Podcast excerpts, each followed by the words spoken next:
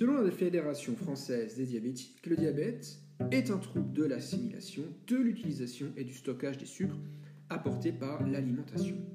Lorsque le taux de glucose s'élève anormalement dans le sang, on parle d'hyperglycémie ou de glycémie élevée. Le glucose produit de la digestion des sucres a une concentration sanguine qui est contrôlée par une hormone, l'insuline. Les cellules bêta du pancréas, regroupées en amas qu'on appelle les îlots de Langerhans, sécrètent l'insuline, dont le rôle est de faire rentrer le glucose dans nos cellules et donc d'ajuster la glycémie.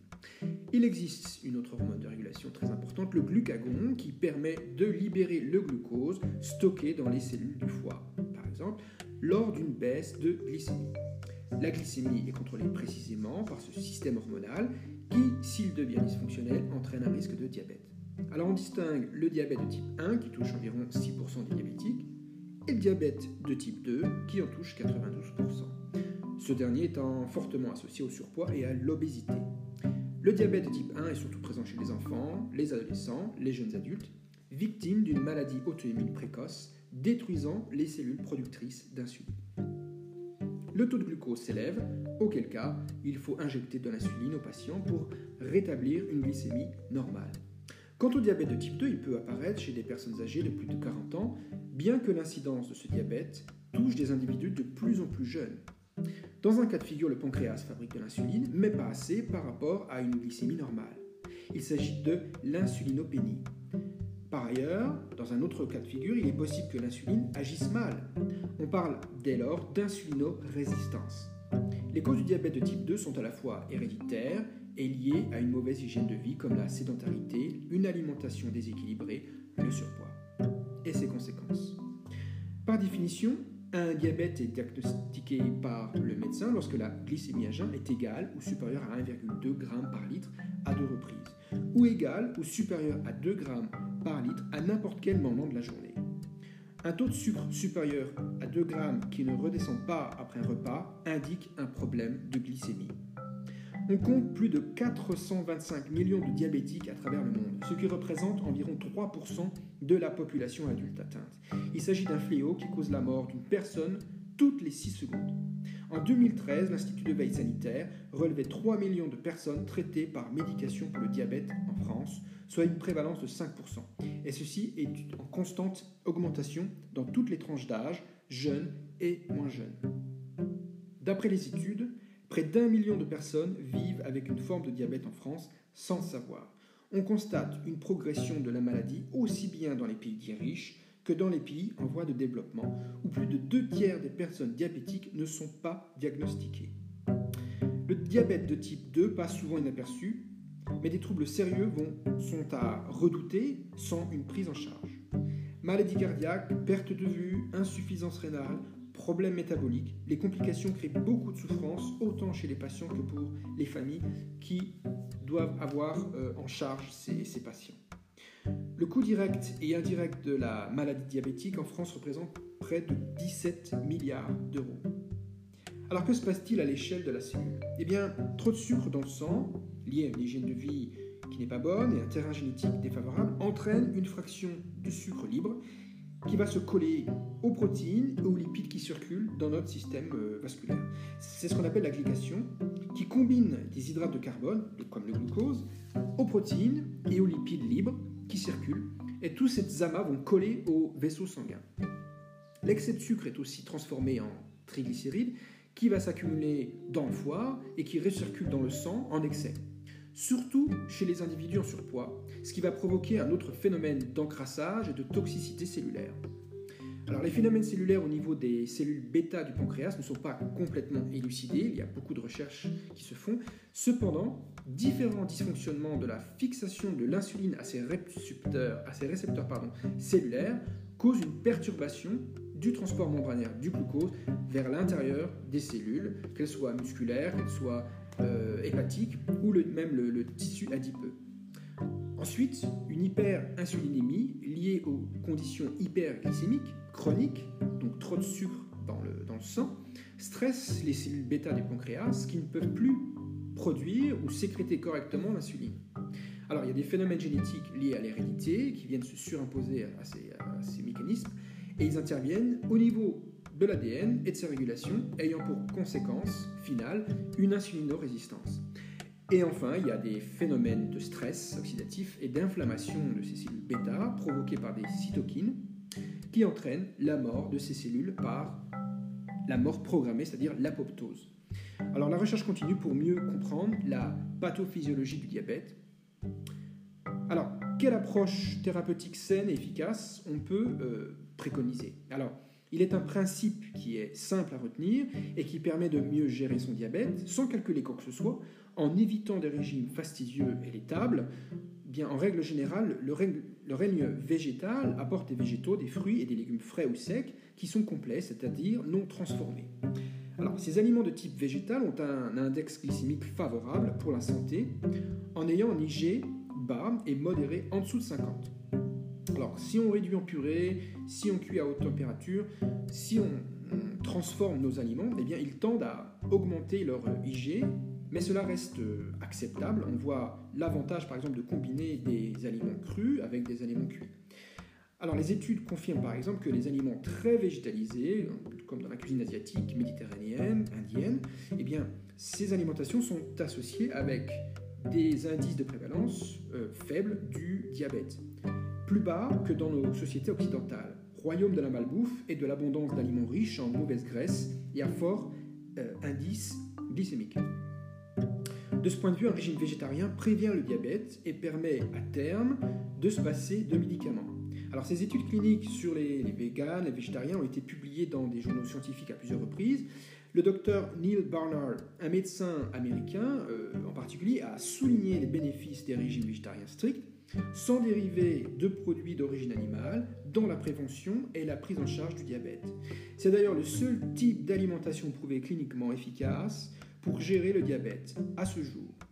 Et celle-ci est basée sur le principe euh, d'une alimentation complète et pauvre en, gras saturés et en sucre à fort index glycémique. Hein. Ce sont les deux principes à retenir, donc hein, euh, pauvre en gras, saturés et euh, faible euh, au niveau de l'index glycémique.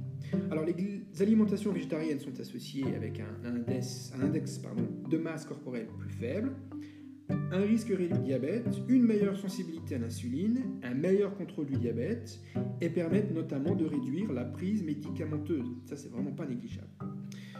Ces avantages sont d'ailleurs supérieurs à ceux des régimes classiques de prise en charge du diabète, et fort de ces travaux d'ailleurs, et des, méta-analyses et des essais cliniques qui sont favorables, eh bien, euh, en créant un consensus, finalement, l'association américaine, américaine du diabète maintenant recommande le végétarisme à ses membres.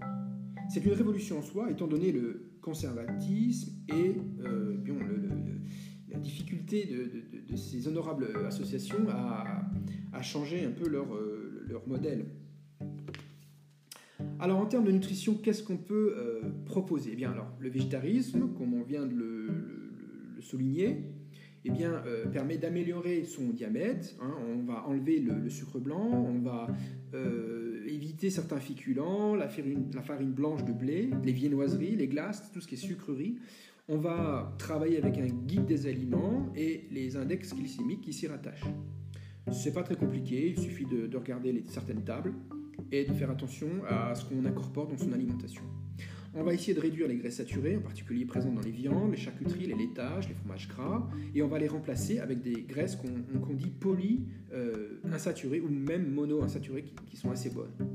On va optimiser, donc, optimiser une alimentation végétale pour réduire les, inflammations, le stress oxydatif et les des protéines et des lipides. Et ça, on, va... Euh, on va le faire en, variant eh bien, les fruits et les légumes, on va varier les couleurs et les saveurs, on va alterner ou, même mélanger le cru et le cuit dans son alimentation. On va consommer plus de légumineuses, les graines par exemple, qui sont très très bonnes. On peut se faire suivre par un naturopathe, le cas échéant, avec l'aide du médecin qui évaluera au fur et à mesure, au fil du temps, le diabète et les progrès que, que nous faisons. Le patient arrivera à réduire sa prise de médicaments et, gérer, à mieux gérer son diabète avec son alimentation dans le meilleur des cas. Hein, ça, ça a été euh, prouvé cliniquement, il n'y a, pas de, a pas de doute là-dessus. Euh, les fruits rouges sont très très bons, ils sont riches en, en.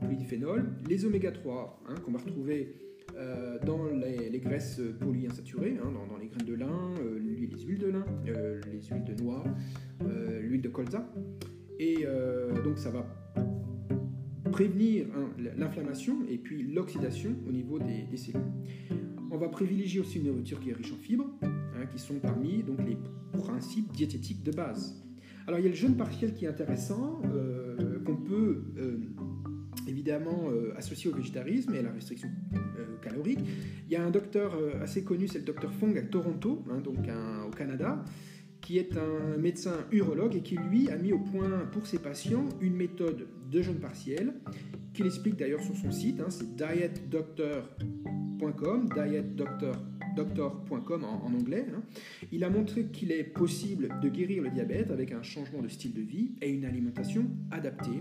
Et c'est un docteur qui travaille à la clinique euh, du métabolisme de Toronto. Hein. Donc allez voir euh, son site, c'est vraiment très intéressant. Alors en complémentation, euh, qu'est-ce qu'on peut recommander? Eh bien, euh, il y a l'acide lipoïque qui est intéressant. C'est un antioxydant qui est utilisé en cas de neuropathie, qui a aussi un effet positif sur les phosphorylations oxydatives au niveau des mitochondries, hein, qui sont des, organites très importants, qui sont les, les, organites clés du métabolisme cellulaire. On a les euh, isoflavones du soja qui vont réduire l'incidence du diabète, hein, la maladie cardiaque, certains cancers. Donc c'est très intéressant d'utiliser les isoflavones du soja. Le soja est un très bon aliment. Les oméga 3, on en a parlé. L'ADHA, qui vont moduler la résistance à l'insuline et qui protègent le système vasculaire en permettant de libérer des molécules anti-inflammatoires. Le rôle des fibres n'est plus à démontrer. Euh, leur rôle bénéfique dans la régulation du microbiote, du cholestérol, du contrôle du poids et du métabolisme des lipides et des triglycérides a été, euh, a été prouvé, hein, il n'y a, pas de souci là-dessus. Euh, le curcuma et ses curcumidoïdes, alors, qui sont très intéressants, on peut en prendre plusieurs fois par jour, alors soit sous forme de gélules qu'on trouve sur le, marché, ou alors il faut en consommer plusieurs grammes plusieurs grammes par jour, hein, donc du curcuma de la meilleure qualité possible, et on la, met dans, son alimentation. Alors il y a un concombre euh, amer que utilisent les Chinois, hein, euh, que j'ai eu l'occasion de, goûter à plusieurs reprises suite à mes, voyages en Chine. Alors ce sont, des, ce sont des composés amers qui ont des, propriétés hypoglycémiantes et qui permettent de maintenir les cellules bêta du pancréas en bon état.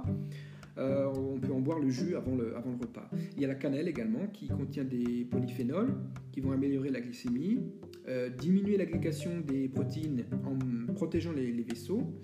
Euh, là, on peut en, prendre une demi-cuillère à café de, poudre au repas, par exemple. Il y a les fruits rouges, alors, en particulier la myrtille, qui montre une valeur dans le traitement et la prévention des affections associées à l'inflammation, à la dyslipidémie, à l'hyperglycémie et à l'augmentation du stress oxydatif, dans le cas par exemple des maladies cardiovasculaires, du cancer, du diabète et de la démence. Alors elle est très riche, euh, la myrtille est très riche en anthocyanine, euh, peu près 100 grammes de myrtille fraîche vont contenir des petites quantités de vitamine C, de quercétine et des catéchines.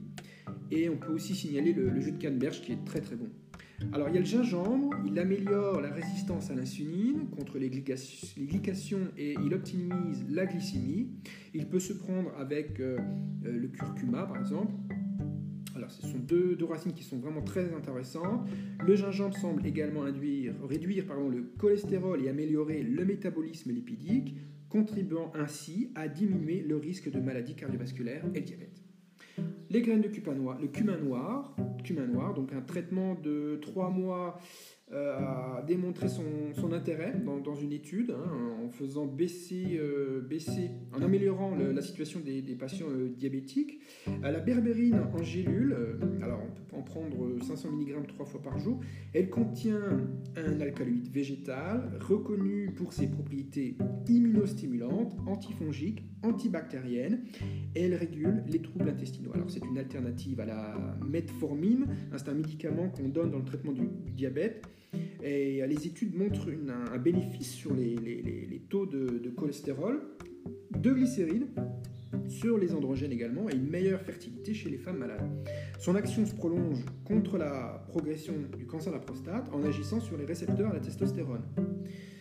Évidemment, on peut préconiser euh, de boire du thé vert, hein, c'est très bénéfique. En phytothérapie, euh, que diront que dirons-nous? Eh bien que l'utilisation des plantes est adaptée et ciblée en fonction des troubles associés au diabète, hein. euh, les symptômes cardiovasculaires, veineux, oculaires, neurologiques, métaboliques, hormonaux. Eh bien, il est conseillé de demander l'avis de son médecin et de signaler une phytothérapie avec son traitement conventionnel et puis surtout ne pas euh, arrêter ses médicaments hein, sans l'avis de, son médecin. L'utilisation des compléments ci-dessus euh, peut faire partie d'une phytothérapie alimentaire, puisqu'il s'agit le plus souvent des plantes ou d'extraits de plantes. Hein. on a parlé des fruits, des légumes. L'alimentation végétarienne bien planifiée et scientifique devient de fait en elle-même une phytothérapie à part entière. Peut aussi nommer le ginseng que j'ai oublié, qui est par exemple un, complément de, base utilisé dans la phytothérapie. Il a été démontré que le ginseng diminuait la glycémie à jeun, abaissait le poids corporel, augmentait l'utilisation du glucose et influençait la régulation de l'insuline chez les patients diabétiques. Alors pour finir, je parlerai de, des effets adverses des médicaments. Alors il y a une grande étude nommée ACCORD alors en anglais, c'est Action to Control Cardiovascular Risk in Diabetes. Alors, euh, cette étude devait mesurer les liens entre les traitements conventionnels du diabète, hein, notamment les hypoglycémiants, comme la metformine dont, j'ai parlé, et les maladies cardiovasculaires. Mais l'étude a dû être interrompue brutalement en février 2008 euh, quand les chercheurs se sont aperçus que les patients diabétiques qui prenaient le plus de médicaments pour diminuer leur euh, glycémie avaient le plus haut risque d'infarctus, d'AVC et de mort par maladie cardiaque parmi tous les groupes étudiés. Donc euh, voilà, ça termine notre euh, podcast sur le, le diabète. J'espère que vous avez appris quelque chose d'utile et je vous souhaite une bonne santé et à la prochaine fois. Merci. Au revoir.